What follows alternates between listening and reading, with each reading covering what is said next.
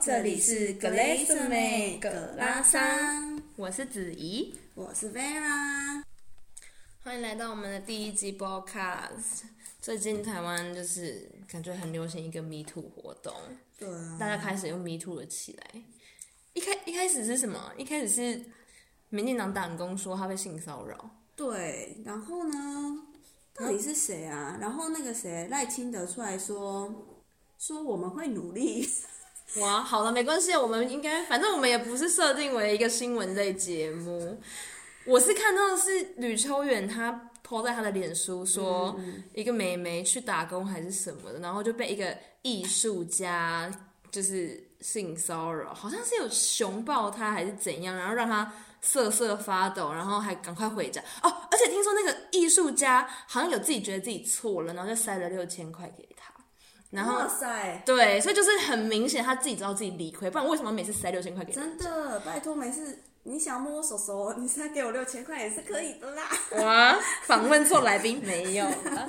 然后反正重点是我记得好像就是因为他就是有扯到艺术家这件事情，嗯嗯嗯，所以他后来就是在 Facebook 一个社群平台叫做靠北艺术的粉丝专业，然后里面开始大家就疯狂的投稿一堆。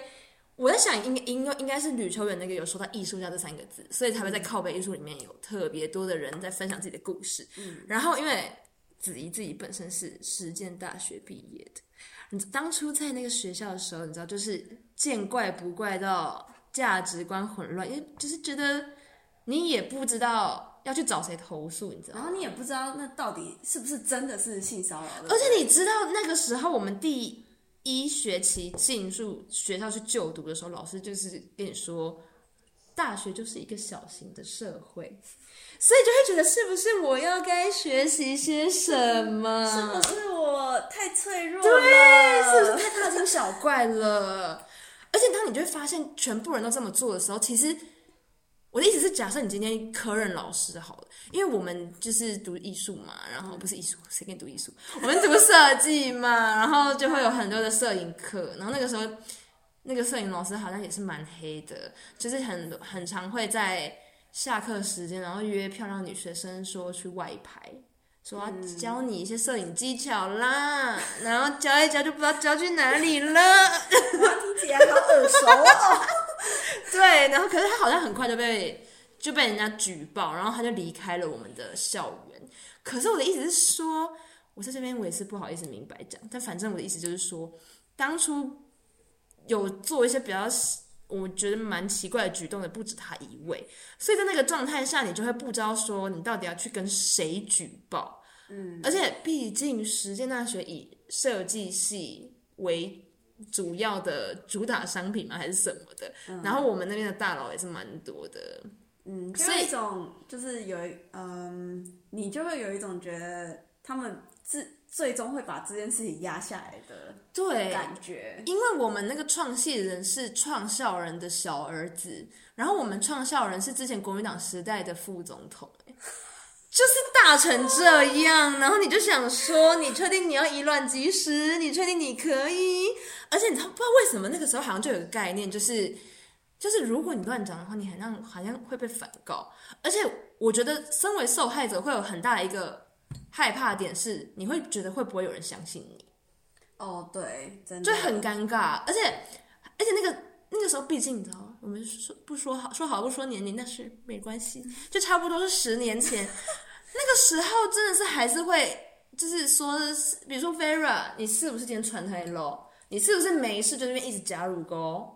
那你这样子，人家多看两眼，不好意思说人家就是人家错吧？啊，老师叫你去拍照，你可以说不要啊。他是不是要教你？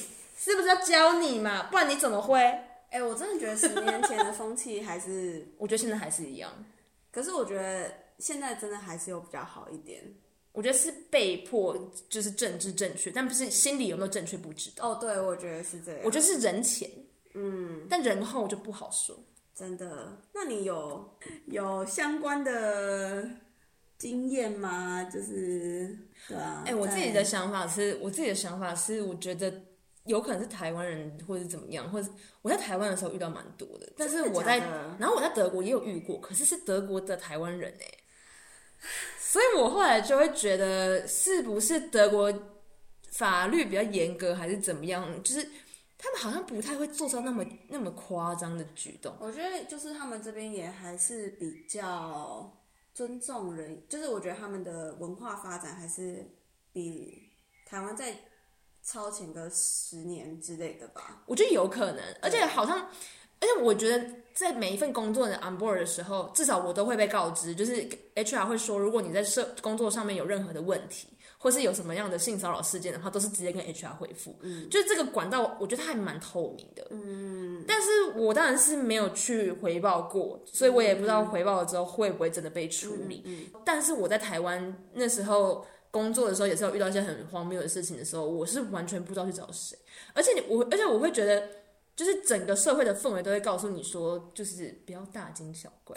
哦，真的，我真的超讨厌这件事。尤其当你是新鲜人的时候，真的，就是社会新鲜人刚进去，然后别人就会一副都是老屁股，然后就会说，你就要利用你的优势。他们会觉得你要把这件事情转成你的优势，人家是愿意教你。我刚刚这种脏话 差点飙出来？他们就会说，人家就是前辈要教你，就是要利用你的优势啊。如果你是个老妹，又是个丑妹，谁要弄你？所以觉得有没有好高级、好好殊胜？我会翻牌子呢，谢谢你哦。这个真的不行哎！我那时候就是上班的时候。就有一个同事，他就已婚，然后就超常在我的办公室旁边徘徊，然后一直要我的私人电话。那你知道台湾毕竟也是没什么隐私的地方，对。然后他就是很容易就可以搞到你的 line 这样，然后无时无刻都是发讯息说啊，我们下礼拜要不要出去玩什么的，然后还会一直，然后我就一直拒绝他，然后还会一直给我看。他跟别的小女生出去玩的照片，然后就说我们就是去个美术馆而已呀、又没有怎么样。比如说就说啊、哦，我就跟华华、跟花花、跟丽丽什么，我们全部都有去呀、就是很正常啊。你为什么子怡为什么不跟我去？但是你也没办法，没有人可以讲。然后我觉得，哦，我觉得我人生中遇到最荒谬一件事情是，我之前希望这个人不要听到这个 podcast。就我是认识的一个男生，在德国的时候，他我现在所讲都是台湾人，然后他就是跟他女友，他之前原本跟他女友是远距离，结果他女友就毕业了之后，终于要搬来同一个城市跟他住，就他们女他们都在那时候在读书嘛，然后他就跟他女朋友求婚，因为想说反正也毕业差不多，嗯，女朋友就是好开心的被求婚了，就答应说好，我们就是要结婚，然后女朋友就跟他说。哦，其实我在另外一个城市读书的时候有另外一个男朋友啦，而且我们还有同居，但是我们已经结束了，所以我还是可以嫁给你，我还是爱你的啦。然后那个男的就觉得哇，晴天霹雳，就是哈，我我为什么要跟他求婚啊？我到底还要不要去？所以这个是反，还没还没。然后这个男的他就觉得他还是要娶，可是他就是觉得那个心理不平衡，嗯嗯嗯，所以他就觉得。这是以以下好，以下就是我自己胡诌，就是我觉得他有一个反叛心态，就觉得他要在结婚前他要去搞一出，然后就公平这样，嗯嗯嗯，然后我就是真的要死不死就被他选中了，我又被翻牌了，他 觉得说好棒啊，今天是子怡的牌，然后那个时候我跟他家就住在大概走路距离三十分钟以内，你知道是在真的是翻牌，柏林，这在柏林的范围，不是这不是柏林，这以德国的范围都算近。三十分钟，说不定紫禁城的范围，可能也是还蛮近的啦。他就每天在我家楼下堵我，那时候我就自己住，然后他就每天在我家楼下堵我。有一次，我真的是，就是因为我刚开始的时候，我就想说，是不是我想太多？因为台湾就是，毕竟社会氛围都很容易会跟你说，不要自作多情，你没有那么漂亮，人家没有那么喜欢你，好不好？不要一直这样乱说人家。然后想说好，没关系，就让他来我家喝个啤酒，应该没事吧？哦，我觉得这个男生超容易当当有事。没事，没错。然后他就来，来了之后，你知道小女生的家里有个沙发，然后我就沙发上有很多娃娃。他就开始拿娃娃弄我，哎，超恶的。他就他就开始，因为那个时候我也是有一些感情上的小问题，然后他就开始抓着我一只兔兔娃娃，然后就说：“兔兔子，你是不是好可怜？”然后一直用那只兔兔用我，超可怕，然后步步向我逼近。然后你那时候也是，就是不知道怎么反应，我完全不知道怎么反应，我就是一直往后退，然后发现我的那个沙发我已经要掉下去，沙发太小，然后我就一直跟他说，时间好像不早了，你好像似乎要回家，因为大家在那个城市，大家都知道他要娶他老婆了。哦，大家都知对，所以我的意思是说，我们没有说玩不起或是什么的，但是就是要玩也不跟你玩，真的，对，我要玩也不跟你玩，这个有很多就是很多鱼，其他鱼可以选择，对，不要。选一只已经要结婚的鱼，而且重点是大家都知道，而且我觉得最荒谬的是，我真的有吓到，然后我用九牛二虎之力，然后好不容易把他送到门口，他原本还他就一直问我说：“我真的不能留下吗？”我真的超害怕的，我就想说：“你赶快走，我求求你！”而且我后来就把那只兔子丢掉，我就觉得很恶心。哦天哪！我觉得那只兔子很可怜，那只兔子真的很可怜，那兔子明明就无罪，但是因为就是被怪怪的人来用我。啊，好可怜的兔子，真的很 就是很恐怖。然后我后来就是那年少轻狂嘛，就还不知道说这种事情不能讲，我就很害怕。然后我就跟我朋友讲，我就全部被抨击，被抨击到死。他们就是全部人都说不可能，那个男生那么爱他的未婚妻，他们感情很好，他每天都在 Facebook 放闪，他怎么可能会做这种事？你说这件事发生在柏林哦？不是柏林，这是我之前的城市。哦，这件事。然后他就是。对，然后全部人都这样讲，全部人都是跟我说：“你不要再污蔑他的，人家都要结婚了，你不要再乱讲人家坏话。”他就这样跟我讲，哎，他就说：“人家都要结婚了，你不要再这样乱讲别人坏话，都是我的错。我为什么这样污蔑人家？如果我这样结不成婚怎么办？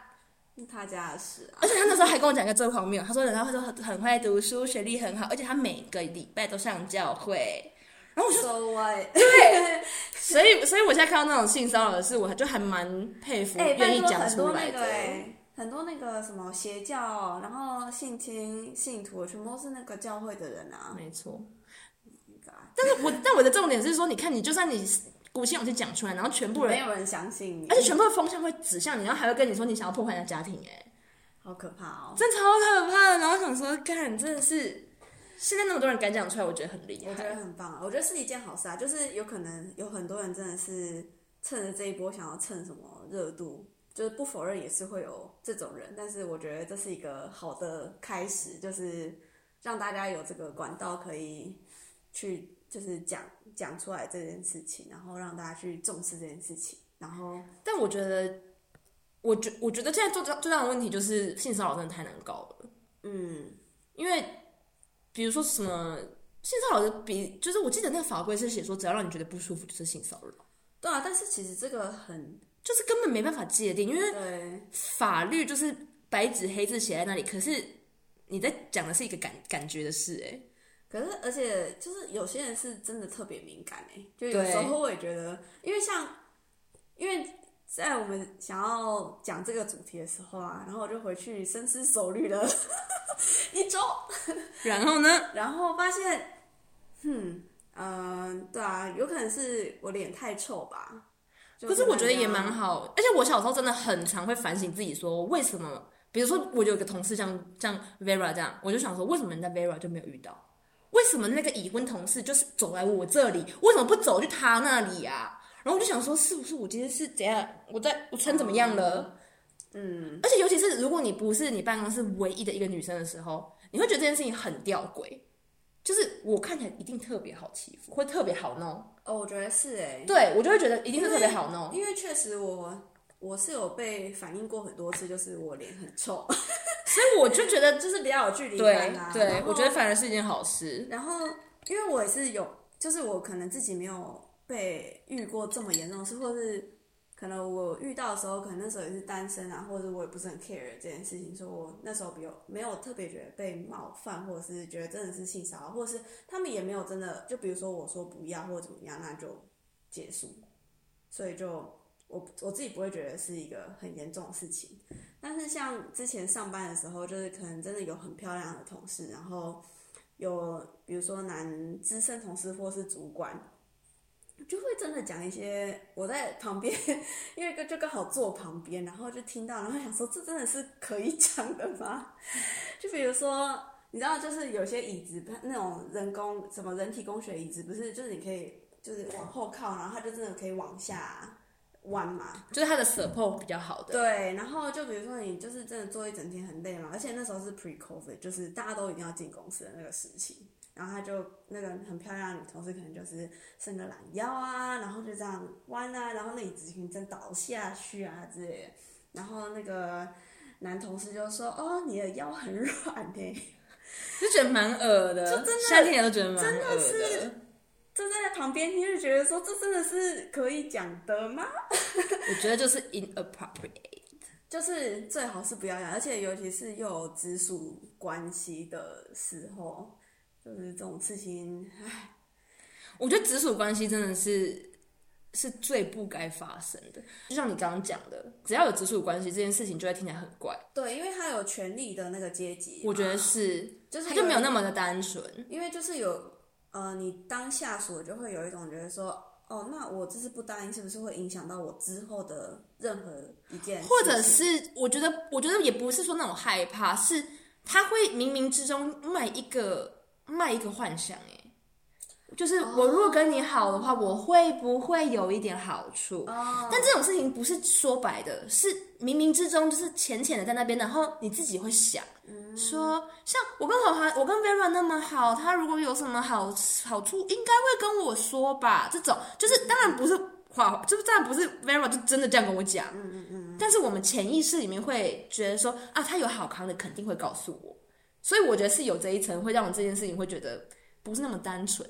而且像我，就是毕竟也不是个很认真的学生。我我就记得有我有一次选修一堂课，然后我就不认真到我是在最后那个学期的最后一个月我才去上课，因为我想要知道期末要交什么作业，嗯、就是我不想被当，就是我想说最后一个月差不多要去上课，我要去看一下。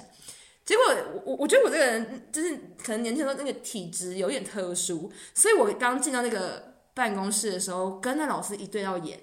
我就会，我就真的马上有个想法，就是干完蛋了，就是中了，不是，对，不是我中，是老师中。我想说，老师那个眼神就是看到猎物，你知道吗？我就想说，我是认真的。然后，然后我就想说，干，可是我还是不想被当，然后我就死命的待在那个教室里面，因为我们那个选修课其实我记得人很少，就是。顶多 maximum 二十人吧，嗯、就是少到一个爆炸。然后就上上课之后，老上一上课之后，老师是向我走来，哎，我想说天呐红色警戒，飞飞飞飞飞飞，对，然后开始问说，啊，你叫什么名字呀？啊，怎么之前都没有来？很直接耶，怎么之前都没有来上课？然后回去，果不其然，就发现老师加我的脸书好友，然后开始密我。说，而且问一些很奇怪的问题：你自己住吗？你家住哪里？你很常回家吗？你周末都在干嘛？啊，如果你周末没事的话，我们可以出去啊。你知道吗？我就结婚五年了，就是我老婆都不管我了，我们都分房睡了。其实就是，你知道，就很 free。Oh. 然后我就遇到蛮多这种，然后像那个时候，我也很不好意思，很明白的说不要。到到这个地步，你会觉得是？性骚扰的部分吗？还是你就觉得很困扰而已？因为他其实也没有真的做什么嘛。我会觉得已经越界了哦。因为你为什么一你为什么要问我是不是自己住？然后为什么要问我住在哪里？而且他其实是有老婆的，对不对？对，他是有老婆，而且那个时候刑法刑法的通奸罪还没有还没有修法哟。所以我就觉得我为什么要去淌这个浑水？就跟刚刚那个一样，就有未婚妻，虽然是还没结婚，就是为什么要淌这个浑水？嗯所以我就我就觉得，就是有老师这层包袱的时候，你连拒绝或者什么事，你都会不太敢讲。因为就像我跟你讲，我去就是为了要过，然后刚我就刚去第一堂课就遇到了，我想说，那我接下来要怎么混？